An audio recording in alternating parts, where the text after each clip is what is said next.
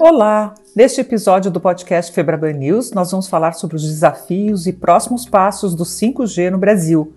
Mais de um mês após o leilão das frequências, que abriu caminho para que as operadoras de telecomunicações começassem a explorar a quinta geração de rede móvel, o Brasil ainda tem grandes desafios para avançar. O governo federal diz que até julho de 2022 todas as capitais brasileiras vão ter o 5G, que promete ultra velocidade de conexões na internet e inúmeras novidades no uso de tecnologias, como carros autônomos, recursos para cidades inteligentes, telemedicina com operações guiadas à distância, entre outras aplicações. Mas, para isso acontecer, é preciso resolver uma questão urgente a atualização das leis municipais para a instalação de antenas. O alerta foi feito por especialistas que participaram de live promovida pela Febraban e pela CNI. Eles falaram sobre novas tecnologias, inovação e segurança cibernética. O evento recebeu Leandro Vilaim, diretor de inovação, produtos e serviços da Febraban, Glauco Corte, presidente em exercício da CNI, Fábio Andrade, vice-presidente de Relações Institucionais da Claro, Marcelo Mota, diretor de Soluções de Cibersegurança da Huawei, e Luciano Stutz, presidente da Abrintel e porta-voz do movimento Antênice. Os especialistas destacaram as diversas possibilidades de uso do 5G, as projeções desta tecnologia e principalmente a urgência para instalar antenas para que todas as cidades brasileiras possam ter o sinal mais veloz. Eu sou Mona Dorf e neste episódio do podcast Febraban News a gente reúne os destaques desta live com tudo o que você precisa saber sobre o 5G e principalmente quanto tempo vai levar para esse admirável mundo novo virar realidade. Fique com a gente! Revolução do 5G é muito mais do que acrescentar um G ao 4G. Ela é maior do que a gente imagina e impacta todos os setores da economia, o nosso dia a dia no mundo digital. Mas para o Brasil atingir a cobertura nacional com 5G, a projeção é que o país precise de 5 a 10 vezes mais antenas do que temos atualmente para o 4G ou seja, entre 515 mil a 1 milhão a mais, segundo um estudo da Conexis Brasil Digital, a entidade que representa as empresas de telecomunicações. De acordo com o edital do leilão do 5G, o Brasil tem atualmente 103 mil antenas de comunicação instaladas. Um dos projetos para ajudar na modernização de leis de antenas no Brasil é liderado pela Abrintel, a Associação Brasileira de Infraestrutura para Telecomunicações. É o chamado movimento Antênice. O presidente da entidade, Luciano Stutz, destaca os objetivos desta iniciativa. Afinal, Luciano, o que precisa mudar na legislação das antenas? Bom, esse é um tema muito interessante, porque de tudo que a gente está falando aqui de inovação, de tecnologia, de chegada do 5G, esse é um tema também que preocupa muito todo o ecossistema de tecnologia, não só as operadoras, como as empresas detentoras das torres de celular, a qual a Brintel representa, a associação que eu sou presidente, mas o que acontece? Hoje há necessidade de atualização da legislação municipal de cada cidade brasileira para ser amigável à implantação das antenas do 5G. Normalmente, as legislações municipais foram feitas nos anos 2000, antes, da, antes do 3G ainda.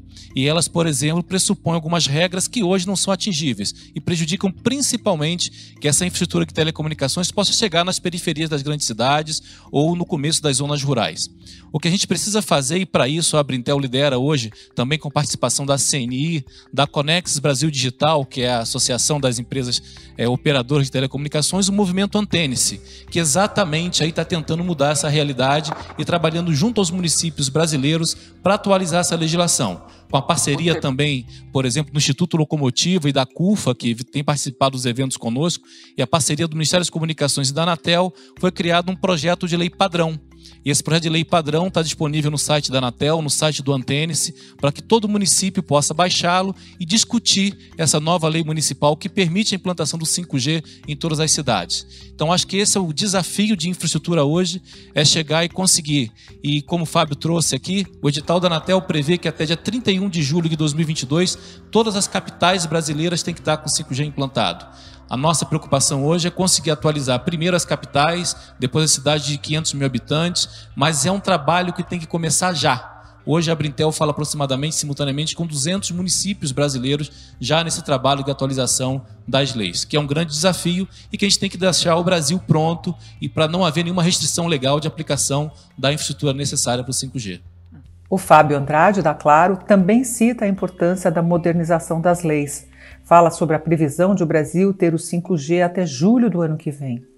Ó, eu acho que quando vai acontecer de fato, a previsão é julho de 2022. Se houver alguma. A, a gente conseguir alguns fatores aí, talvez um pouquinho antes, mas não passa de julho. E eu, vai ser uma grande revolução. Não, não, não diria para a pessoa física, mas assim para os negócios, principalmente para o setor bancário, a interação cliente-banco, cliente-agência. A gente não tem nem ideia o que é que pode acontecer. Eu digo muito que o 5G é uma tecnologia que ela chegou tão na frente que a gente não sabe o que, é que a gente pode ainda fazer com ela, de tão revolucionário que vai ser. A latência, a velocidade, a interação e a confiança no sistema. Para esse sistema bancário brasileiro, que já é um, um case no mundo, e a gente vê isso quando a gente viaja vê outros sistemas bancários, eu acho que o 5G vai casar, os dois estão na frente e a, a, quantidade de serviço que vai vir oriunda de, dessa união vai ser principalmente para o consumidor. Aí sim o consumidor final vai ter uma grande vantagem no 5G é, vai ser uma coisa fantástica. E em 2022, todo o setor de telecom tem investido bastante. A relação às antenas nas cidades. A gente tem que ficar muito atento a isso, porque o 5G precisa de 12 vezes mais antena que o 4G. A antena tem um alcance menor. E a gente tem que tentar uniformizar, e o governo vem trabalhando muito nisso, junto às prefeituras e aos estados, que a gente consiga um certo padrão para que a gente não consiga largar é, com, a, com a velocidade e com a qualidade que o 5G traz. Mas, de fato mesmo, onde estará o 5G? Quais, quais serão os impactos logo de cara para os consumidores? O Fábio Andrade responde para a gente. Acho que nas capitais onde vai, vai ser implantado, é, o consumidor final de cara vai ver uma velocidade absurda, uma qualidade, é, num, principalmente na transmissão de vídeo e, e downloads assim muito superior é, e, uma, e, sem nenhuma latência, né? O que você comandar você vai receber na hora. É a primeira medida que você vai ver. Porque a gente está no 5G no estágio seguinte: os, os, grandes aplicativos que vão permitir, por exemplo, medicina remota, carros remotos, eles ainda estão sendo criados. O 5G ele é tão, ele é tão é, superior que ele chegou na frente dos aplicativos. Então, por exemplo, vou, às vezes a gente compara o carro elétrico, ele chegou, está aí. Qual o problema? A bateria. O 5G ele já chegou na frente de todos os problemas. Então, estão sendo criados no momento os aplicativos que vão permitir que se use toda a capacidade do 5G. Que tipo de aplicativo? Para medicina remota, para telemetria, para é, carros autônomos, para na indústria, na automação da indústria. Então, isso tudo está sendo gerido. Então, é uma tecnologia tão nova que, mesmo em países que já implantaram o 5G, eles ainda estão nesse processo de gestação. Então, o 5G está um pouco na frente do, do que pode ser feito. A gente não tem capacidade ainda de saber o, tudo que a gente pode fazer com o 5G. É igual o cérebro humano, como a ciência fala, a gente conhece muito pouco. E o 5G é isso aí. Ele está tão na frente que a gente vai, aos poucos, descobrindo o que ele pode trazer para a gente. Essas aplicações, na prática, vão colaborar para que diversos setores ofertem novos serviços digitais de forma ainda mais rápida. O setor financeiro, como destaca o diretor da Febraban, Leandro Vilaim, vem investindo fortemente em tecnologia nos últimos anos. E o 5G será mais um impulso para os clientes nesse mundo digital. O setor bancário tem investido, investido muito e consistente. Acho que a parte de tecnologia é muito importante que você seja consistente nos investimentos. Historicamente, o setor bancário investe alguma coisa de 20 bilhões de reais por ano.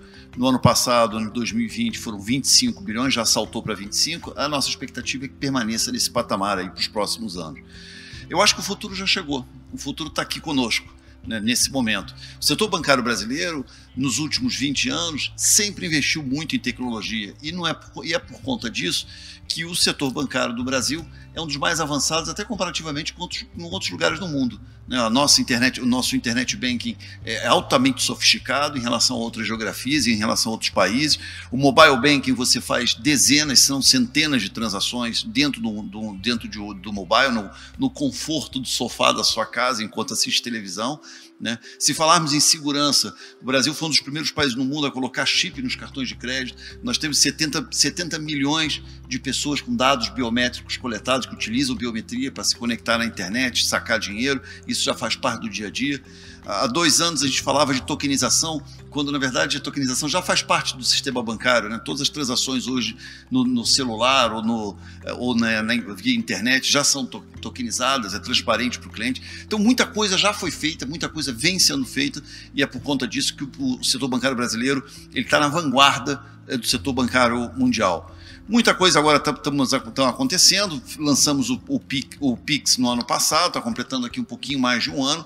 E, e, foi sensacional, foi fantástico. A adesão por parte do consumidor, no mês de outubro, é, nós atingimos 1,2 bilhões de transações em um único mês. É, um, é 104 milhões de pessoas trans, transacionaram.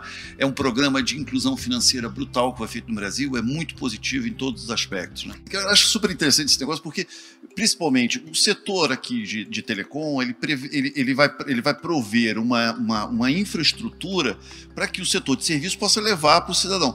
E eu vou te dar um número aqui, mês passado, isso é uma coisa bastante interessante. Mês passado nós tivemos, eu falei aqui, 1,2 bilhões de transações em PIX, dos quais, pelas nossas contas aqui, claro que são contas é, é, aproximadas, mais ou menos 900 milhões de transações em um mês teriam sido feitas em dinheiro. Então eu fico imaginando como que assim a, o digital transformou a vida dessas pessoas. E eu estou falando de um, de um autônomo, de um vendedor autônomo, eu estou falando de motorista de táxi que teria que manusear dinheiro, que teria que ir a um banco para depositar, que teria perderia tempo ali é, de trabalho para poder fazer algum tipo de execução. Ele já faz a, a, a transação digital, né? E ele tem uma inclusão digital. E eu estou falando aqui de serviços bancários, mas isso vale para educação, educação financeira, educação de base, informação.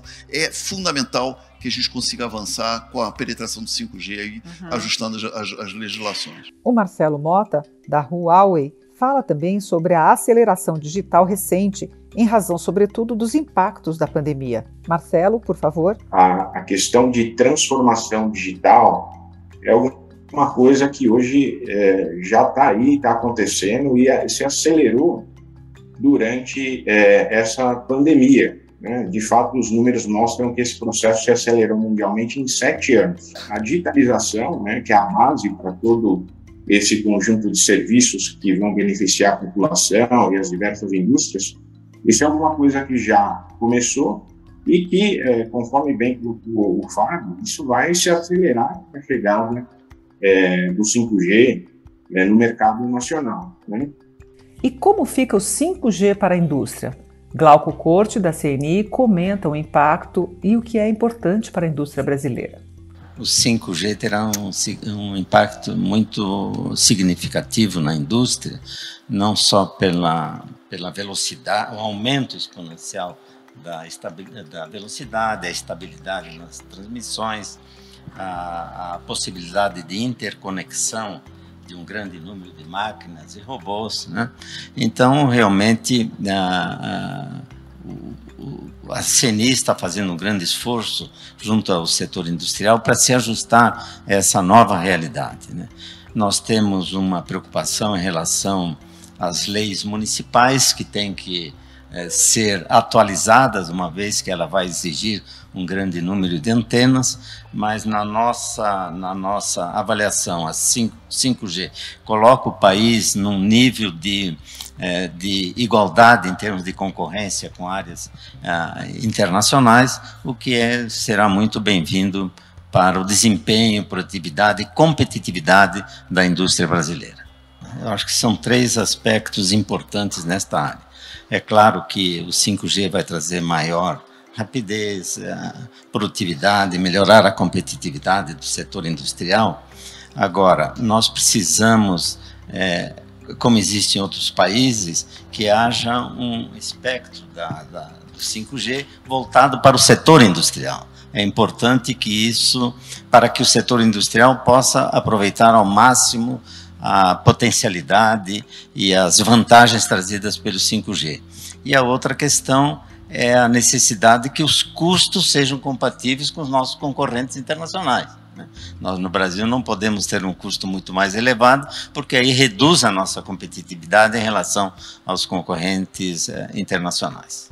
Outro conceito é o de cidades inteligentes, que precisam de redes e conexões potentes como o 5G. Afinal, Luciano, o que representa esse termo e por que o 5G é fundamental para que tenhamos cidades conectadas? É, Smart City é um pouco mais do que a gente tem falado comumente de uma cidade conectada, né? Uhum. A cidade se conecta e usa essa conectividade exatamente para uma sustentabilidade, que é um conceito que está junto desse conceito de Smart Cities. É você usar sensores, por exemplo, de detecção de chuva, de clima e outras coisas para você comandar a cidade. Fluxo de trânsito, por exemplo, você comandar a cidade e fazer a cidade fluir melhor. Então, tudo isso está nesse conceito de Smart Cities.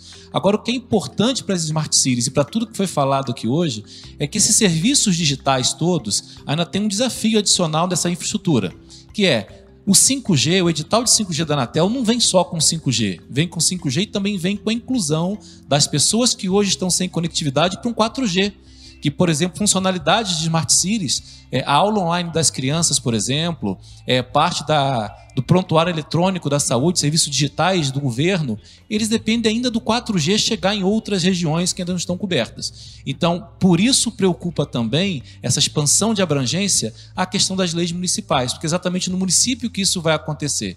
Então, quando a gente pensa em Smart Cities, que estava, aliás, por sinal, em quase todas as plataformas de promessa das eleições municipais de 2020, né? Quando você pensa em Smart Cities, pensa nessa conectividade que tem que chegar à periferia. Sem infraestrutura isso não acontece. Então, por isso é tão importante debater hoje as leis municipais que restringem a aplicação de infraestrutura para que você possa chegar futuramente. O que o Leandro estava dizendo agora há pouco da bancarização digital, um dado importante, a, a, o Instituto Locomotiva, que é o nosso parceiro do movimento Antenes, trouxe uma informação num de nossos eventos muito legal. Na pandemia, com essa aceleração digital, aproximadamente 11 milhões de brasileiros passaram a aumentar a sua renda de alguma forma a partir dos aplicativos, ou seja, vendendo produtos e serviços, ou fazendo entregas, ou dirigindo carro de aplicativo. Essas pessoas, em média, aumentaram sua renda em 42% na família. Ora, é exatamente o efeito que se espera do empreendedorismo das periferias quando essa conectividade é expandida e abrange todo mundo. Hoje não há como se falar em inclusão digital e inclusão social sem falar em inclusão digital. Então, aumento dessa mancha de 4G também, que vai vir em decorrência da implantação do 5G, é muito importante para essa cidade e só com infraestrutura isso vai acontecer. Essa modernização para levar a tecnologia às cidades é fundamental num país tão grande, continental e desigual, com tantas lacunas no acesso à internet, para garantir o acesso universal ao 5G. O Fábio traz uma ótima analogia sobre o que representa o 5G. O, o país é um país continental, né? a gente tem essas deficiências pela extensão do país.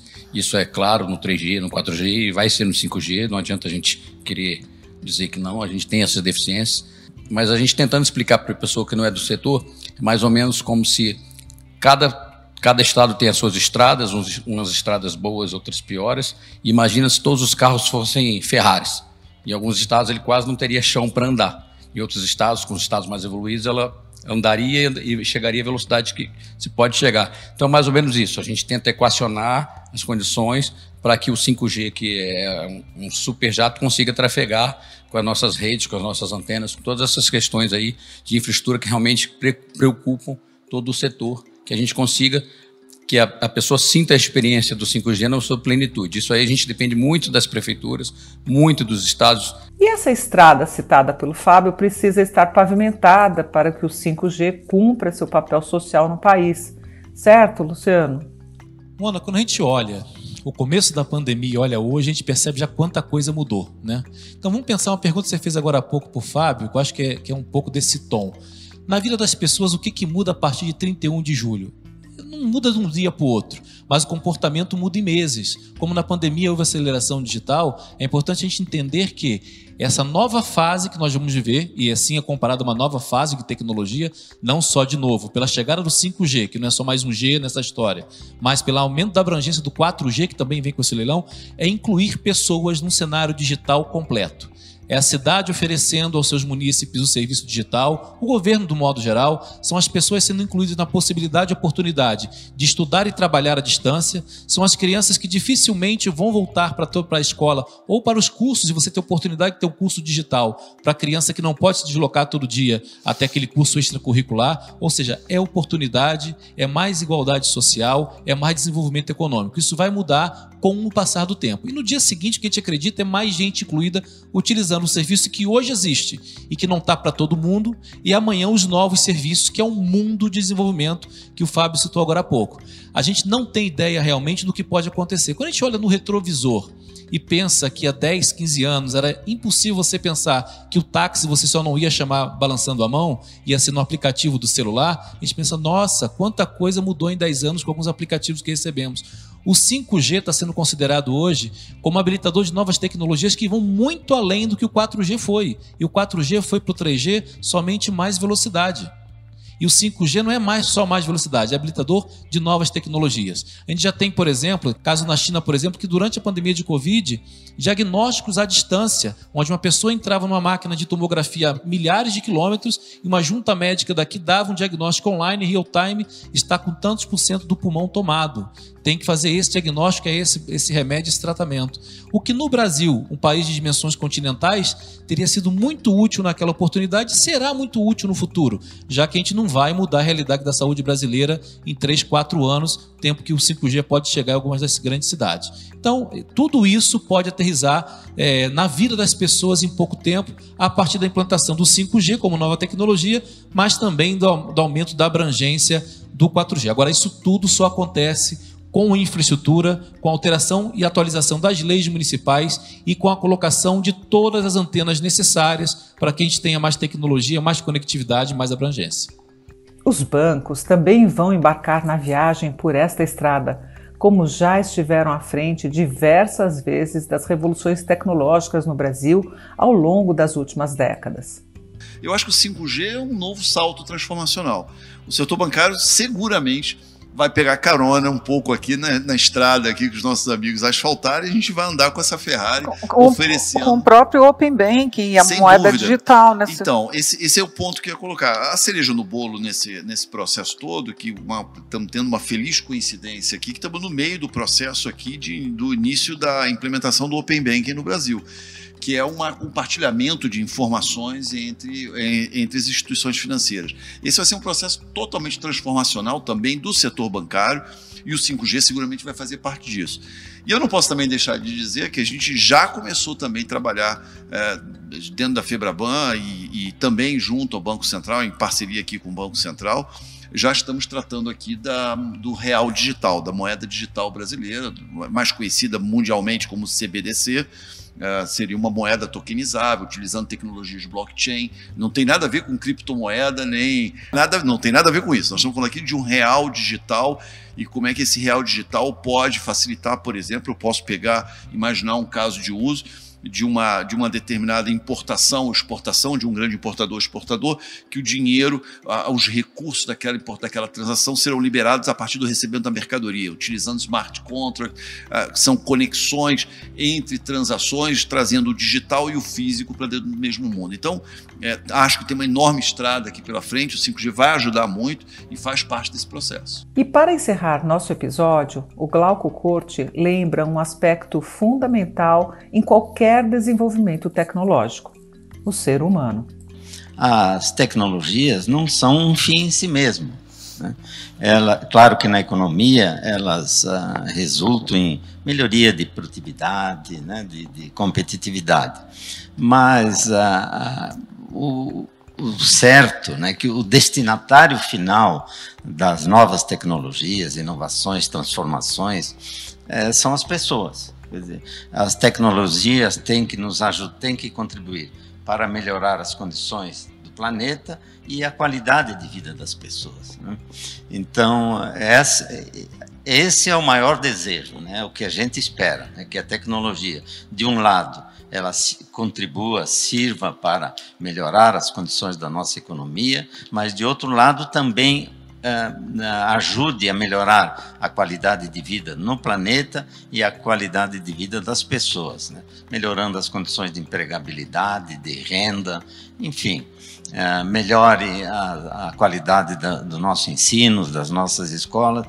Nós não podemos perder e, o foco né, de que o centro de todas as transformações tecnológicas deve ser o ser humano.